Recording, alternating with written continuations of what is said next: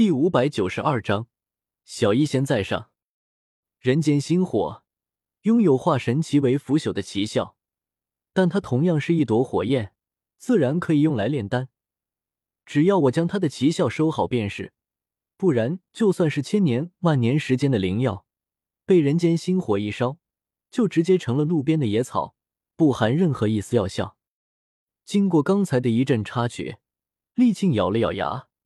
埋头继续炼制丹药，只是没了之前的信心满满，心中压上了一块石头。那四对蟒胎丹恐怕早有准备，又有一火这等宝物相助，他想要获胜，毕竟更加细心，不容许出一丝一毫的差错。我盘膝坐在冰冷的地板上，银白色的人间星火在身前悬浮，轻轻燃烧着，散发出温暖柔和的光芒。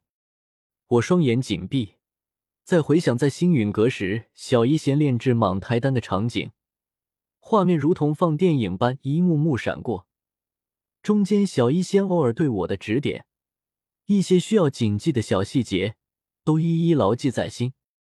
呼，我深深吐出一口气息，闭合的双眼猛地睁开，漆黑眼眸中闪过一抹决然和精力，斗篷一甩。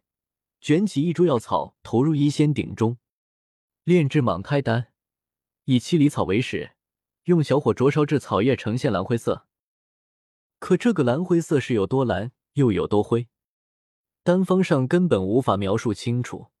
厉庆只能靠自己的经验来判断火候，我却可以参照小医仙炼制时的颜色，只要颜色对上，就说明好了。这就好比一方是自己干巴巴啃教材。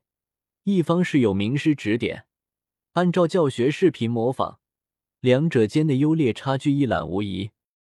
半刻钟后，七里草提炼完毕，一株草药最后只剩下一小撮蓝灰色的药粉，却蕴含了一株七里草内的精华，药力精纯，药效强大。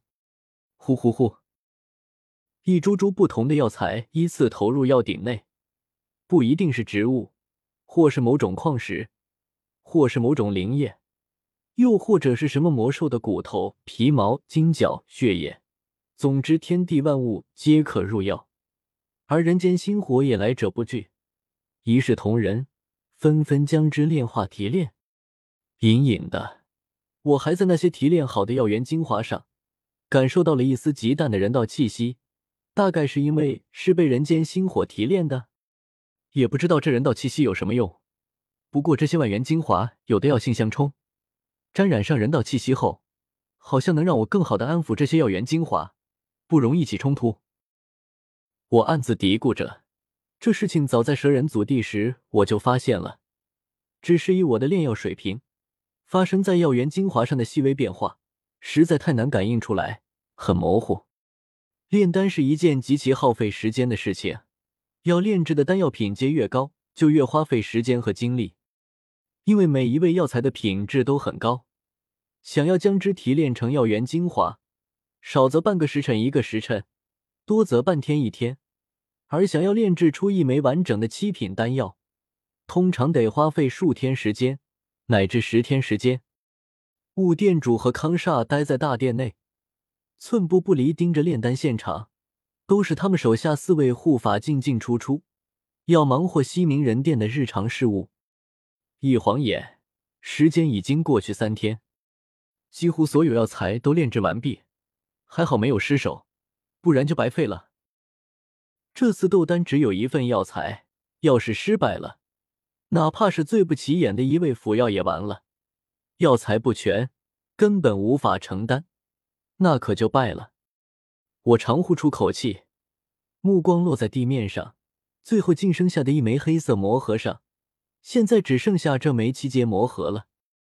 魔盒蕴含着强大的能量，而且这股能量极为狂暴，斗者无法直接吸收，必须要炼化成丹药。可这对炼药师来说，也是一种极难的挑战。康煞桀桀笑起：“雾店主，你这小弟子虽然拥有异火，可炼药之术却不精啊！庆儿早在两个时辰前就开始炼化魔核了。”雾店主瞥了他一眼，淡淡说道：“三天都等了，还差这两个时辰。康煞冷笑一声：“这可是斗丹，按照比赛规则，谁先炼制出来谁就赢。力庆快了两个时辰，看那个却护法怎么追上了。”雾店主好似知道这位在想什么，慢悠悠补充了句：“按照规则，谁先失败算谁输。你徒弟赶得这么急，也不怕魔合爆了炼制失败？”康煞一张老脸顿时皱成一团，有你这么咒人的吗？但也不得不承认，雾店主说的很有道理。魔核能量庞大而狂暴，一个不慎就会爆炸。丽琴在这一步有不小的可能会失败。这时看到我慢悠悠的动作，康煞不敢轻视，有些提心吊胆了。难道这厮是在故意拖延时间，故意让丽庆先炼化魔核？万一丽庆炼化失败，这厮就白捡了个胜利。阴险！